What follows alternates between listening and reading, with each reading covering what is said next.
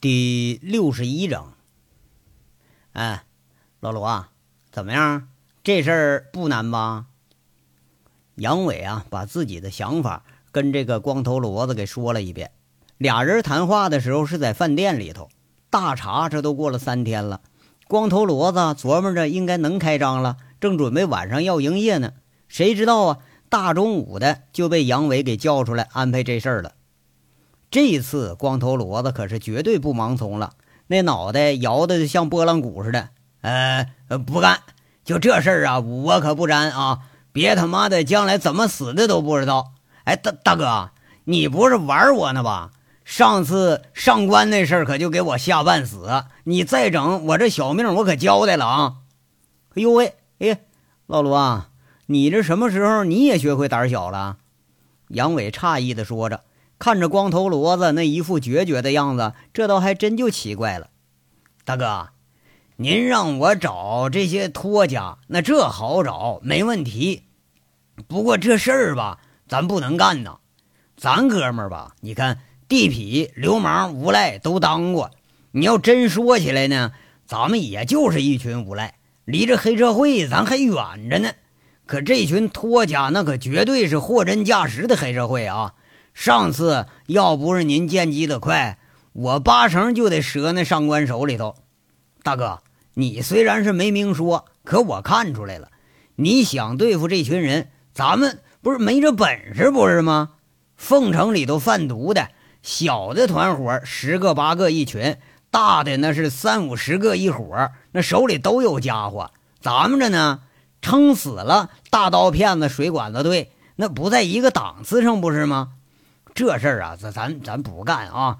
我都活这么大了，最不想惹的就有两种人，一个是警察，一个是贩毒的。哎呀，他娘的，那是一个比一个黑呀！光头骡子吃着吧唧着嘴，在这说着，那手舞足蹈的还比划，比划的结果就是呢，这伙人手里头估计那都是制式手枪，跟那个呃水管子、西瓜刀队那可不是一个档次。哟，老罗啊。杨伟这时候真有大惊失色的样子了，不无夸奖的说着：“哎呀，没发现呢，你见识这么明啊你呀！哎，我可真得重新认识你了。我一直以为你跟虎子那就一个档次呢。说的对，咱们呢就是流氓痞子，和黑社会不沾边咱们呢从来他就不是黑社会。”光头骡子一下醒悟了：“那不得了吗？大哥呀，我可劝你啊！”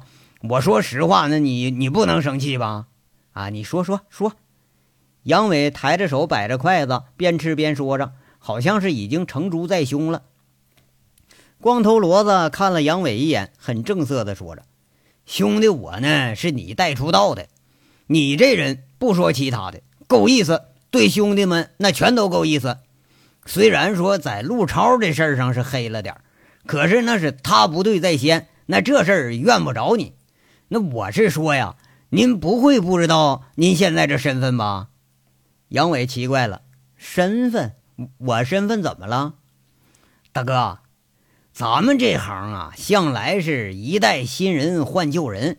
您要是一直在凤城，那早成大哥级人物了。这我是没说的。您横着走，他也没人管你。可现在不一样了，现在您是干人一个呀。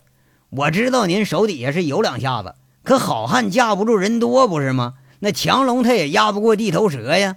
凤城贩毒的得有多少啊？这可不是说千八百就能挡得住的吧？哎，就退一万步讲，我老罗我豁出去了，我把手下几百兄弟都给你，那他顶什么用啊？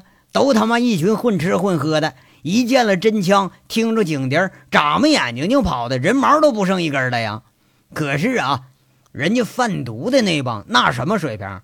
人家敢袭警，敢杀警察呀？那是啊！哎，那前两天那个古什么名不是来着？那个光头骡子下意识的压低着声音说着：“哎，得得得，你说半天，你就是想证明我是个光杆司令，对不啊？”杨伟挺不屑：“哎，对喽，您说对喽，哎，就是这意思。大哥呀，我这么说吧啊，我这人呢。”念旧，缺钱了，您言语一声，三五十万我还是拿得起的。炮哥利民这个仇，我劝您放下，道上的恩恩怨怨呐，说到头了，还不就为一个钱字吗？人在情在，人都死囚了的了，那还哪来那么多情谊呀？您别嫌我说不够意思啊，我觉得这事儿啊，要再扯下去，那实在他意思不大。这光头骡子一边说，一边夹着大块肥肉在这嚼，有点不以为然。这罗光宇呢，就是彻头彻尾的一个混混。这话说出来，他倒也是在理。啊，那你也说对了。那我没说完呢，你就发这么一通感慨啊，老罗啊，我这次哈让你把托家都找出来呢，我是要做笔生意啊。就你说的，咱们就为了一个钱字儿，这事儿那能办吧？还你以为我要杀人放火呢？杨伟这倒是接着话头说上了。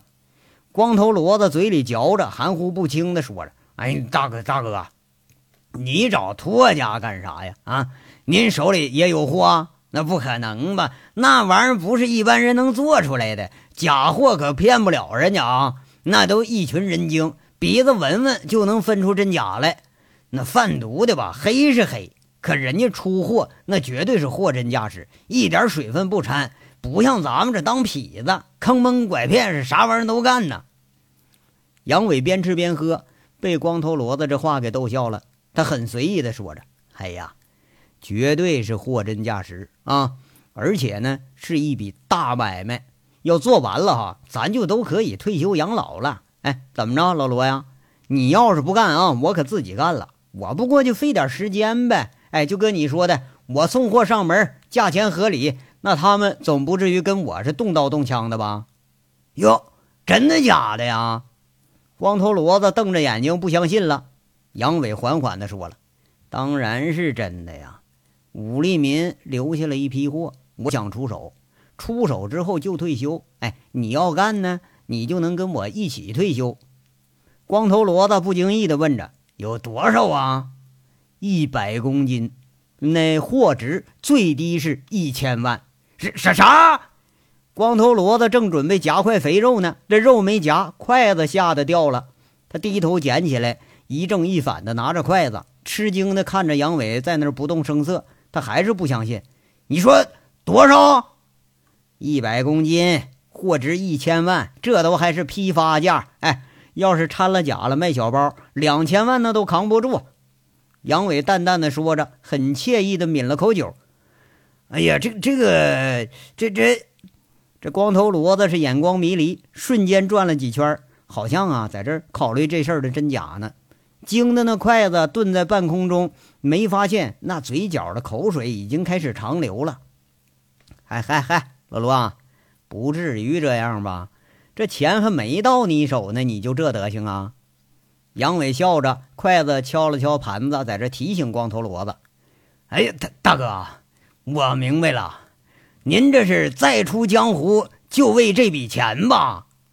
光头骡子明白了，他终于是明白了，两只眼睛圆睁着，在这看着杨伟，等着杨伟确认，好像啊也在解开心中的谜团。杨伟笑着夹着菜，在这品尝着：“嘿，那当然了，大炮的仇呢，能报就报。”真找着钱了呢，王八蛋才不要呢！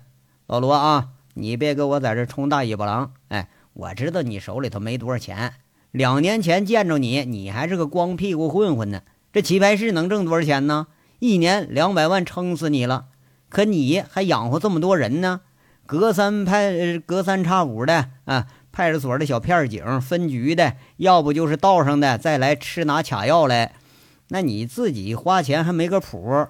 你给我钱，你还别在这吹牛逼！哎，我现在立马借你一百万，我估计你得愁的抓脑瓜子，你想办法去了。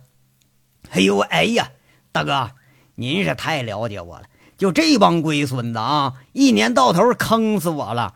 特别是那片儿警啊啊，我他妈的管他们吃喝拉撒，我还得管他嫖啊，管了人家还不行，还得管他家一家老小。哎，临末了了吧？逢年过节我还得上门，跟他妈当小辈似的去孝敬去。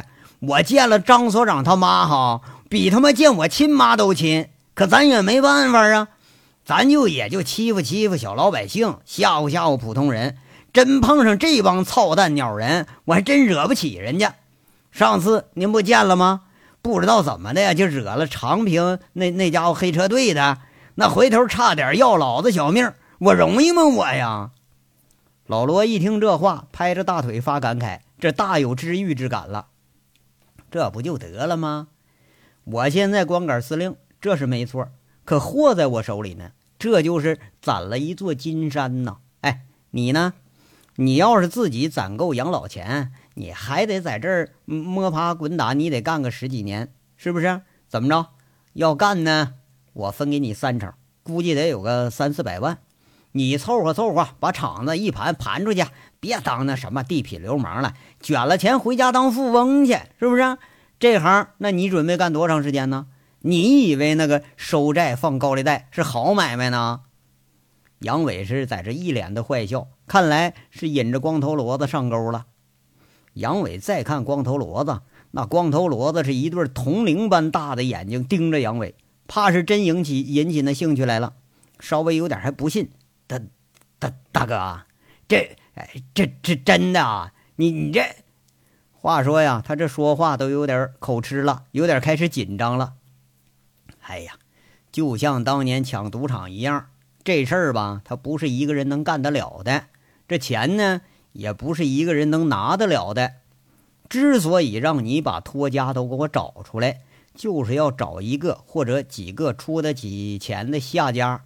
这东西不能零卖，拖时间长了我怕出事儿，所以呢，只能一次性出货。凤城能出得起钱的啊，也就这些托家。你总不会以为就那些卖小包的也能拿出一千万来呀？杨伟在这给解释着。哎呀，那是哈。嗯，那那倒是。光头骡子听着，在这儿点着头。你呀，把这些人给找出来。找人家时候啊，态度得诚恳，说话要客气。这些人呢，都是有头有脸的，像上官日成这样的，那不是个什么娱乐城老板呢，就是什么会所的小头头。这群人呢，你想的对，哎，就你还真惹不起人家。所以呢，千万别动粗啊。你就动，反正人家也不带他妈搭理你的。约上个时间，完了大家出来聚一聚，吃顿饭。约好了呢，把样品给人家一一部分分分，人家要认可了，这生意这才有谈头呢。杨伟是手把手在这教着光头骡子，光头骡子一咧嘴，还是犹豫。哎呀，大哥，那这要抓住，那可得掉脑袋呀！嘿嘿，哎呀，老罗呀。富贵险中求，这不你的格言吗？再说了，警察就那么聪明啊？啊，咱们就干一回，完就落网了。要是警察真这么厉害的话，那凤城毒品他至于泛滥成这样吗？你不干拉倒啊！你不干，我找上官日成去，他一准能行。杨伟上来又刺激一句，光头骡子立马拽住杨伟的胳膊，唾沫星子横飞，有点激动了。别的别呀，别，大哥。咱肥水不能往外流，不是吗？哎，我说大哥，这这事儿你没蒙我吧？嗨，我蒙过你吗？啊，你给我钱我都不要，你有什么值得我蒙的？要不我先把货藏你那儿去。杨伟笑着，故意在这刺激他。光头骡子立马把胳膊放开了。哎，别别别别，还还您拿着吧，您拿着吧，您拿着呀，比我保险。嘿，行，就这么多活啊，干不干啊？你倒是赶紧的，给个通过话。杨伟大马金刀往那一坐，看出来了，光头骡子已经动心了。哎呀，哎呀，干了！妈的，见了好逼旧日，见了黑钱通吃，这机会他娘的等于千载难逢了。干了！王八蛋才他妈不干呢，不就一次吗？光头骡子一听这话，他豁出去了，两眼炯炯有神。话说混混身上啊。多多少少都有这种孤注一掷的勇气。杨伟笑着说了：“哼，那好啊，给你五天时间，把你手下那几百人都给发动起来啊！警察找不着这些人，你们要找他们，那可就容易了。从卖小包的开始找，多和上官联系联系，把知道的托家都约个统一时间，就说有好货上市了，请大家来观摩观摩。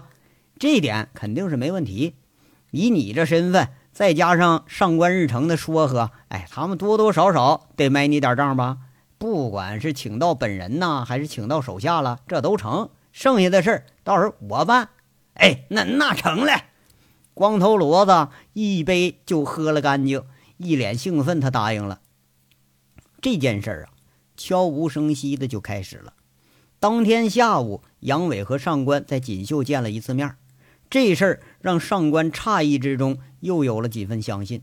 其实上官和光头骡子就一个想法，宁愿相信杨伟重出凤城是为了一千万的毒品，他也不愿意相信人家是为了兄弟情谊。要是这年头，人和人之间呐，就是友情的话，那也都是奸情。说什么情谊呀？谁能信呢？杨伟对这事儿呢，他不肯定也不否定，很揶揄的在这笑。上官是依然有点不信，小心翼翼的质疑杨伟手里头是否有货和货的真假。杨伟笑笑着就将了一句：“上官呐，到时候吧，你来观摩一下，不就知道了吗？”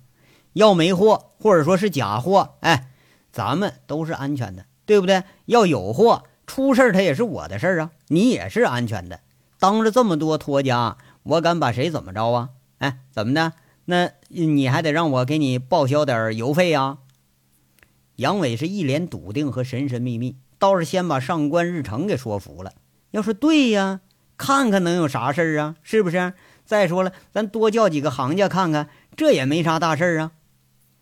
这第一天呢，据说光头骡子就已经联系到了四个托家，多多少少都表现出一点兴趣了。上官呢，好像和杨伟在某些方面已经有了点默契了，这次也是不遗余力的帮着罗光宇在这游说。杨伟这就又开始了坑蒙拐骗的生活，一个一个被他三寸不烂之舌说的心里头直痒痒，那怕是不上钩也不成了。这些事儿啊。又让他慢慢的恢复了原本的性情，看着自己越来越扩大的战果，那不高兴都不行。不过呀，这样的逍遥日子终于是到头了。倒不是说因为诸事缠身，而是因为某个女人她回来了。第三天，杨伟把周玉慧从潞州机场接回来，这都已经是凌晨了，一路疲惫，倒也没说什么话。谁知道啊？第二天一大早上，周玉慧这就来敲门来了。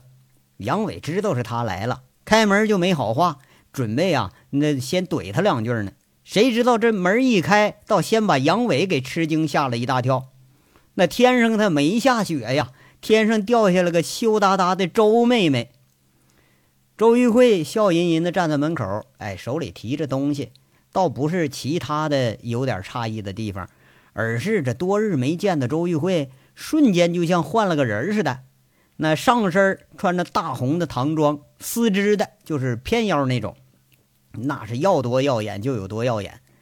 头上呢挽了个发髻，哎，额前留了个刘海儿，那要多淑女就有多淑女。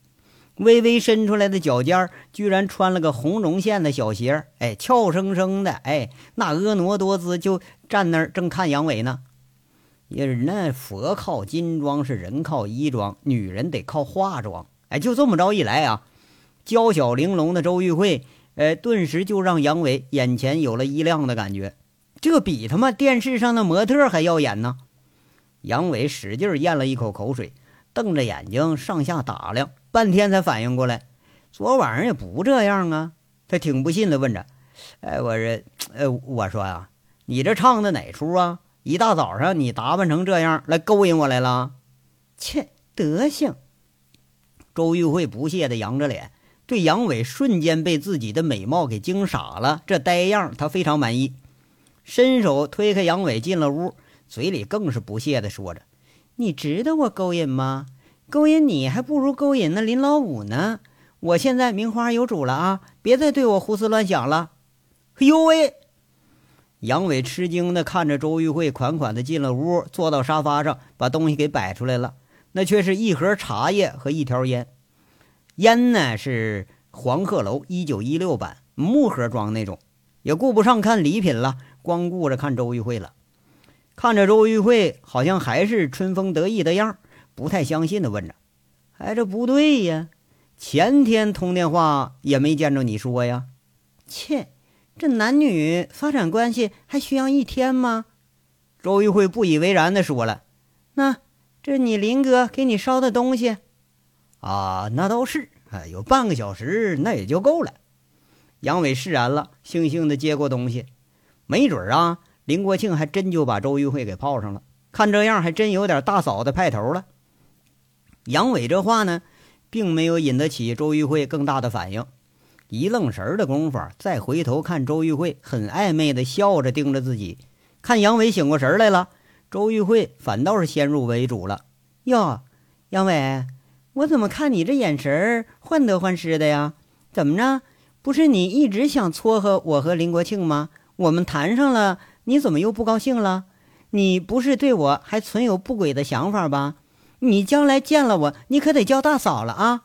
哎呀，高兴，高兴，高兴，非常高兴！我有什么不高兴的？你现在叫都成。杨伟俩手一摊，在这表白了。这个高兴啊，说的有点勉强。杨伟心里头就觉着有点可惜。你说他妈的，以前怎么就没发现这女的还这么好看呢？哎，穿着唐装更好看。就有点后悔当初没下手的感觉了。这一闪而过的表情落到了周玉慧的眼睛里，让周玉慧这得意是更甚了几分，笑着接住这话头说了：“高兴啊，那正好啊，陪我逛街。”杨伟忙不迭的回绝：“你看我忙成啥样了？你让我陪你逛街，你都好意思说呀你呀？”周玉慧迎着面说着，丝毫不惧的开始数落上了：“杨伟，你是真没良心啊！”骗着我在外面跑了这么多天，陪我逛一上午，你都不答应，是不是？你去不去？不去，信不信我让老林把你这糗事都给你捅出来？他现在除了我的话，可谁的也不听啊！周玉慧很得意的在这威胁。那杨伟，你还敢不买账啊你啊？哎，你你这，哎呀，行行行行，逛逛逛逛逛街，哎，说好了啊，我在门口等你啊，我可不进商店。杨伟这回妥协了。哎，有选择的妥协了，行啊，那有个拎包的就成了。周玉慧倒也不介意，看样心情还是格外的好，拖着杨伟还真就逛街去了。看来这一大早上送礼物，这是没安好心呐，这就是为了找个拎包的。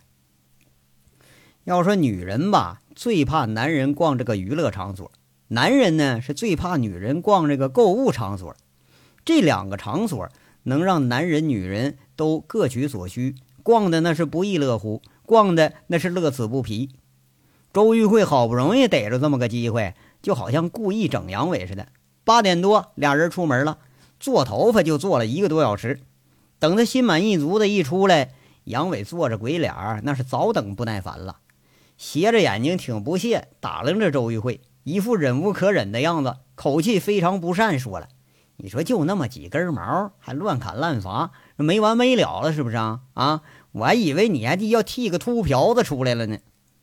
周玉慧是洋洋自得，这个淑女发型绝对是今年冬天最流行的，根本也不理会这杨伟的不高兴，很得意说了：“杨伟，你是真没度量啊，连女人你也嫉妒？哎，你要对我倾慕的话，你直说呀，我可以考虑给你一个追我的机会呀。还还倾倾慕倾，你不提这茬，我还忘了呢啊。”你不和那个奸商都凑一对的吗？杨伟悻悻地发动车了。哄女人高兴这点呢，你确实是不如老林。就我这发型，老林赞美的话能说半个小时都不重样。周玉慧在那笑着，好像故意刺激杨伟呢。哎呀，那是奸商啊，没办法，这凑一对了。杨伟一边说一边摇着头。周玉慧坐在副驾驶上，很有女主人的架势，一摆手。没话说了是吧？嗯，去圣亚，我买衣服去。奸商怎么了？我就喜欢奸商，总比你个混混强吧？杨伟被气得悻悻的，开着车又到了圣亚了。生气之下，就连斗嘴也不敢这周不敢跟周玉慧斗了。周玉慧这回回来就好像变了个人似的，对杨伟不假辞色不说吧，而且丝毫都不再迁就了。下车也没搭理杨伟，自顾自就进了商场。闲着无聊的杨伟啊，悻悻地坐在商场门口那长椅上，看着来来往往的人。冬日的阳光和煦地照着大街上进进出出的人。临近销售旺季里头，商场里大大小小的打折促销的广告是贴了一橱窗。这商场正门口围了一大圈人，是售货员正摆着一堆货，好像是又搞什么优惠返还呢。杨伟他不喜欢逛，倒是喜欢在这个时间他晒晒太阳。抽了一根烟，也没见人出来。杨伟悻悻地想着：“他妈的啊，将来要娶这么个老婆哈，非得摁住他，他妈一天揍一顿。”第二根烟刚点着，抽几口。本身烟瘾不太大的杨伟，悻悻地把烟给扔了，恶从胆边生，暗暗想着：“他妈的，不等他了，这多少事儿呢？跟这个老娘们在在街上在这耗着。”不过转念一想，又觉着心下有点不好意思。且不说是这女人对自己向来都不错吧，而自己向来对人家是恶言恶语的呀。现在只不过是听着人家真跟老林谈上了，自己在这这就装腔作势了，哎，心里有点不舒服了。那不行啊，那得大度啊，咱必须得大度啊。其实那我和他之间根本就啥也没发生啊，对不对？何况你看现在我和他啊在一起的那位，那那个比他可强强的不不止一点儿了。想起佟思瑶，杨伟笑了。哎，现在你看我谈着对象，比他强多了。杨伟暗自平复了一下心情，看来这周玉慧说的没错，还真有点患得患失了。哎呀，要说这老林，哎，真可以啊，还真给泡上了。杨伟这心里就觉着怪怪的。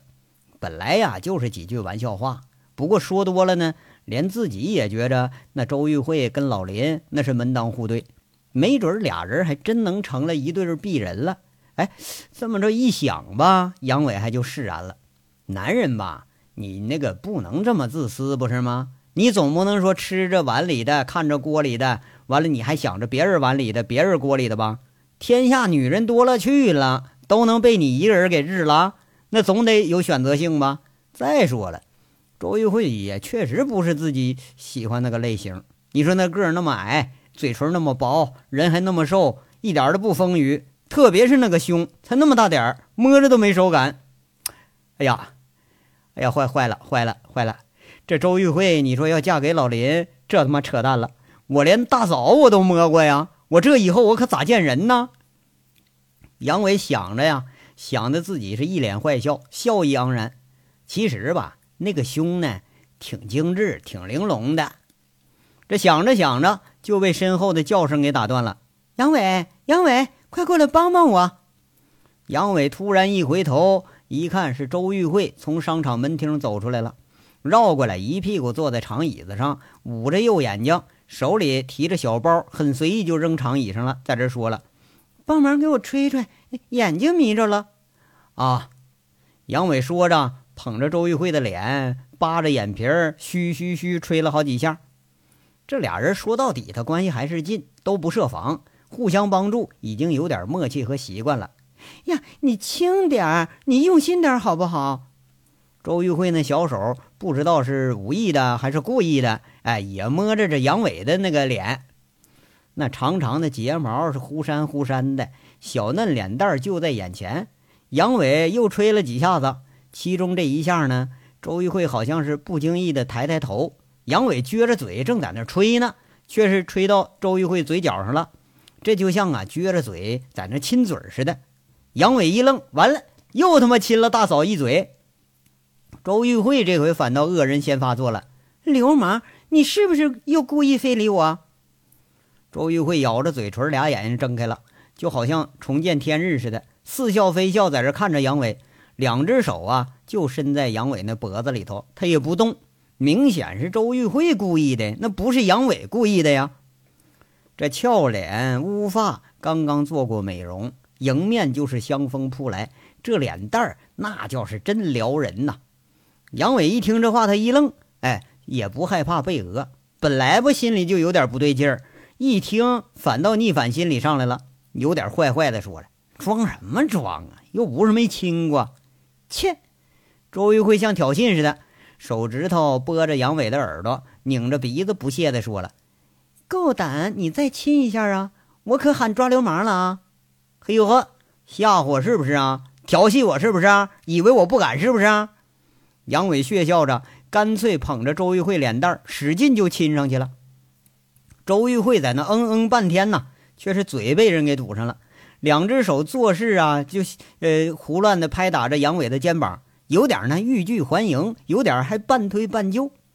这路过了一干顾客，都看俩人在这暗笑。他妈的啊，学人家八零后当街在这亲嘴玩呢，你咋不学学人九零后当街就发情呢？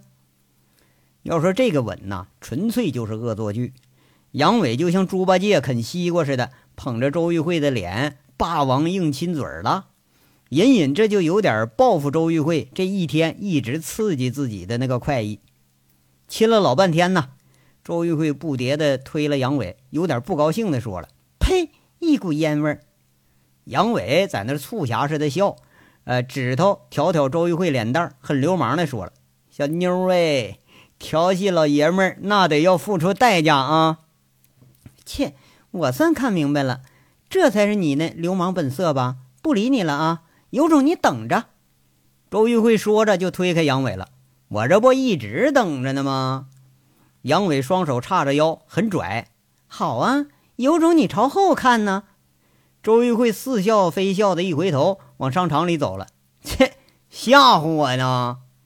杨伟这一朝后面一看，当时吓了一个机灵，他就想跑。刚跑两步，猛地又刹住了脚步，却见周玉慧在商场门厅侧面吐着舌头，还做了个鬼脸。哎呀，他妈的，这是阴谋啊！这是啊！杨伟是咬牙切齿，他不敢朝后看了。不用看都知道，那人正朝自己走过来呢。街那边上啊，不知道佟思瑶什么时候已经在那儿站着了。刚才是背对着佟思瑶，那捧着周玉慧，啪啪一顿乱啃，那怕是已经让人看得真真切切了。这回他妈糗大了，让他娘的给逮了个正着啊！那饶是杨伟身经百战，破敌无数，现在他也是一筹莫展了。就傻站着，等了也不知道多长时间，这才听背后那熟悉的声音冷冷的说了：“怎么不跟着进去啊？傻站着干什么呀？”杨伟一转头啊，马上准备口若悬河的跟来解释一遍：“我，哎，思瑶啊，你听我说啊，哎呀，哎，这这事儿吧，哈，哎，哎，我呀，你说对面啊，却是另一番风景的丽人。”穿着深色风衣的佟思瑶，大眼睛含愤微而不露，那话没出口是怒先生了，把杨伟瞪的瞬间把词儿全忘了，心里头恨不得找个地缝就赶紧钻进去吧。好像俩人啊唧唧窝窝的，这还没几天呢，那你看这倒已经本性外露了。那天呢还信誓旦旦说了呢，说除了你我谁也不喜欢。这他妈的你这回交代不了了。杨伟心里琢磨着。这脑袋转过了无数个想法，不过马上又是无数个否定。这时候啊，你最好是把嘴给闭上。佟思瑶那眼睛一瞪，看着杨伟的糗态，冷冷地说一句：“这解释不清的事儿，他有什么可解释的啊？”哎，对对对，是解释不清。哎，不，不对，不对，我们真没什么事儿。杨伟前后矛盾，在这说着，越说越觉着不对味儿，是吗？你说我看到的也是假的呀？还记着，呃，我跟你说过什么吗？佟四瑶侧着头，好像怒极反笑了。啊，记记着。哎哎哎，轻轻点儿！杨伟刚说记着呢，马上吃疼就喊了一句。他压着嗓子喊一句，身子往前一倾，又往上一倾。那不是说躲不过去，他是根本就没敢躲。佟思瑶那个特警擒拿手瞬间化作抓阴手，猛地抓住了杨伟下身某个部位。杨伟吃疼的喊了一声，提胯踮脚尖试图在消减他的疼痛。这招那可够狠的呀！当街被人抓住，是个男的都不好意思大喊救命。佟思瑶那宽大的风衣在外面挡着，你从外面看哈，就好像是俩人在这谈心呢。这都三天了啊！我问你，你你一直说是你正查着呢，说说呀，一星期有消息没有啊？哎哎，有有有有，绝绝绝对有！杨伟吃疼，忙不迭在这回答着。你行啊，当街耍流氓，以后别让我看着你们在一起，能办到吗？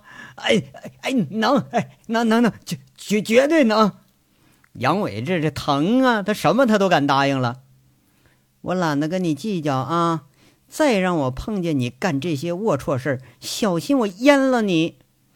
佟四瑶说着，手一使劲儿离开了，膝盖一抬，不轻不重顶在杨伟的小腹上。杨伟一吃疼，弯了腰，却见佟四瑶不理不睬，迈着方步拦了一辆出租车，扬长而去了。要说这是够拽呀，绝对是雷厉风行，是警察本色。不过，佟四瑶绝对不是懒得计较，而是计较的厉害。冷面严霜没几句话，下手比杨伟还黑呢。对付杨伟这几下子，绝对那比对付犯罪分子那不差多少。看来这次是动了真怒了。前一天打电话呢，杨伟还卖好呢，说自己忙的呀，就为了查线索这事儿都忙得不可开交了啊。得，你看才隔一天，这就逮着这东西在在大街上亲女人呢。现在佟四瑶信了吴铁军那话，一点都没错啊。杨伟要是靠谱的话，老母猪别说上树了，老母猪都能贩毒了都啊！这出租车走了半天，杨伟才慢慢的直起腰来。杨伟这个疼啊，这一直都疼到心里去了。那杨伟这个苦啊，他一直苦的呀，他都想吐苦水儿，偏偏苦着脸吧，就像哑巴让人抱了菊花似的，你有苦说不出啊。等捂着肚子刚一站起来。却见着那周玉慧就在附近看着呢，那看的是笑意盎然，嘴里说着：“哟，这位爷们儿调戏的代价真不小啊，伤着没有啊？”啊你，哎呦我操！你等着啊！杨伟是欲言又止，狠狠地瞪了周玉慧一眼。你说他妈的，我这是着了这小老娘们的道了？你别赖我啊，杨伟。童姐找我，她问你在哪儿呢？我说你在这儿呢。那谁知道他就来了呀？那谁知道你还搂着我不放啊？总不成，那你欺负我，我也有错了吧？我提前我警告过你了。周玉慧在这表白着，好意的上前要扶杨伟去，却是被杨伟一把给推一边去了。这话好像是也对。杨伟悻悻的瞪了周玉慧一眼：“那你不早点说呀？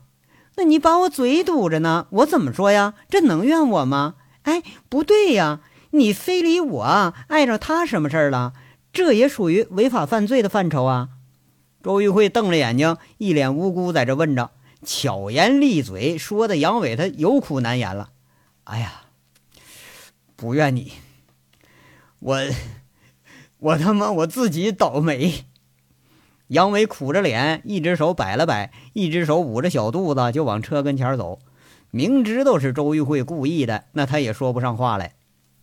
周玉慧还不依不饶了，故意在那刺激。那我报警啊！这当警察他也不能随便打人呢。哎呀，算了吧啊，算算算了。杨伟回头看看周玉慧，却见周玉慧抿着嘴忍着笑，知道是周玉慧使坏的成分大点儿不过那自己也是偏就不争气，他无奈的摆摆手：“我这，哎呀，算了吧，我谁我也惹不起，我我认栽了我。”杨伟是勉强不太正常的坐上了车，哎，这一副斗败了公鸡的样子，钻在车里头，没准还在揉自己那某个部位呢。